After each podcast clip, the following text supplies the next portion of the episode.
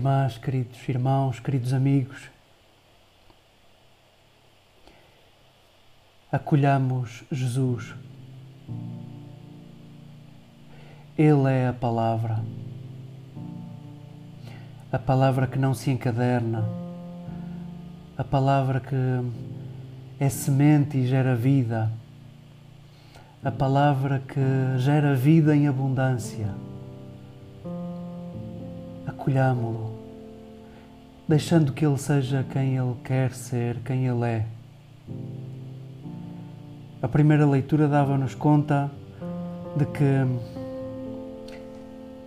Deus cuida do seu povo. As palavras que eram colocadas no autor do texto que escutávamos dava conta de, de uma vontade de Deus cuidar do seu povo, colocando cuidadores à sua frente. E dizia Bom, eles que sosseguem, que depois de ti, Moisés, hão de vir outros. E em certa medida o texto é-nos servido hoje para fazermos de facto uma ponte com o Evangelho. Jesus é o novo Moisés. O, o evangelista Marcos apresenta-nos uma espécie de estreia de Jesus num dia comum faz-nos um sumário de um sábado. O sábado é o dia do, do Senhor e a forma como os judeus, ainda hoje, privilegiam essa dedicação do dia ao próprio Deus como agradecimento por toda a criação. Ele que trabalhou tanto para criar um mundo para ti, há um dia em que tu queres agradecer tudo o que recebeste.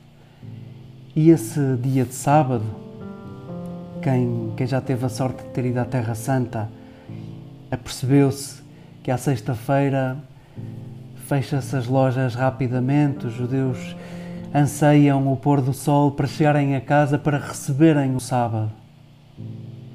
É, é um dia de muita alegria porque, porque a família se encontra, porque são proibidas muitas atividades, para que se disponham, para que se disponham uns com os outros, para que dediquem tempo à oração, para que se encontrem na sinagoga.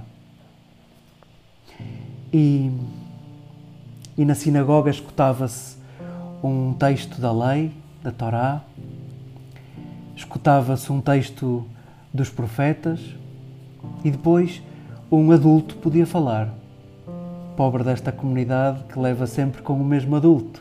Tenho a certeza que cada um de vós teria muito a dizer destes textos e do que estes textos fazem com a vossa vida, com a vida de cada um. Pois Jesus levantou-se como um, deixem-me dizer assim, como um leigo e, e falou. E Marcos faz questão de omitir. Não diz uma palavra sobre o que Jesus disse nem disse qual foi o texto que foi lido. Lucas diz de outra maneira, gostou de privilegiar esse, esse dado, pôs Jesus a falar. Marcos omite e coloca os ouvintes uh, a reagir à palavra de Jesus que nós desconhecemos. E os ouvintes dizem que ele fala com uma autoridade, não tem nada a ver com os escribas. Os escribas eram os responsáveis por haver uh, uma cópia da lei. Eram eles que reproduziam a lei, copiavam a lei e ao mesmo tempo atestavam a autenticidade da Torá. Por serem eles a copiá-la, eram os primeiros conhecedores, sabiam-na de cor como ninguém. No fundo, era também isso um estudo. Também eram considerados mestres na interpretação da lei. Porém, vamos, a autoridade dos escribas era uma autoridade que lhes era passada como uma espécie de testemunho, de escriba em escriba. Se quiséssemos andar para trás, de escriba em escriba, chegávamos a Moisés. Vamos, isto é tudo simbólico chegávamos a Moisés E esse sim era o detentor da autoridade. E o que Marcos coloca na boca dos, dos que escutam Jesus é: hum, nós percebemos, nós percebemos, Marcos, isto é outra coisa. Isto não é uma autoridade que lhe é dada de um anterior. Eu percebo o que nos queres dizer. Ele é Moisés. Ele é o novo Moisés.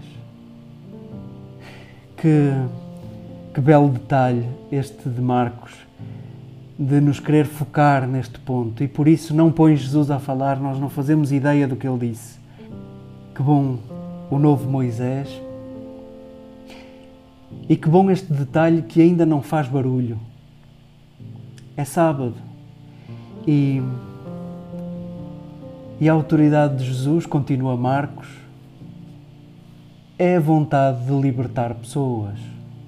A autoridade de Jesus não é uma autoridade de dar castigos, não é uma autoridade de inventar uma lei diferente. A autoridade dele vem-lhe de erguer e de cuidar. E não sei o que vos parece, mas temos aqui um, um barómetro precioso eu costumo usar o barómetro da, da estrada de Jericó. O que é o cristianismo na estrada de Jericó? É quando se coloca o cuidado do outro à frente da religião. É quando se coloca o cuidado do outro à frente da religião. Isto não é para diminuir a religião. É para nos lembrarmos o que é que temos de fazer com ela. Há de ser tão importante quanto mais se converta num espaço de cuidado. E sempre que a religião for à frente do cuidado, não é esse o sonho de Jesus.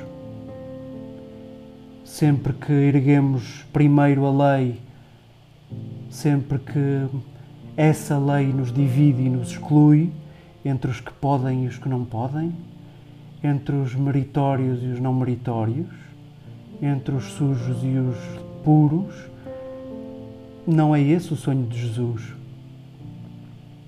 E vamos, o barómetro da sinagoga de Cafarnaum é esse.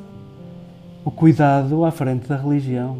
Era sábado e era proibido fazer o que Jesus fez. E o que é que Jesus fez? Levantou, levantou um homem, ergueu, colocou o cuidado à frente da religião. Queridas irmãs, queridos irmãos, Jesus é subversivo, mas também Ele é, é o cúmulo do cuidado. Possa a nossa subversão ser uma subversão do cuidado. Possa a nossa religião justificar-se como sendo um espaço de cuidado, onde queremos aprender a cuidar, onde queremos cuidar melhor e possa a religião revestir-se da autoridade vindo daqui, vindo do cuidado. Possa este ser o nosso barómetro, o barómetro da sinagoga de Cafarnaum, onde o cuidado está à frente de tudo.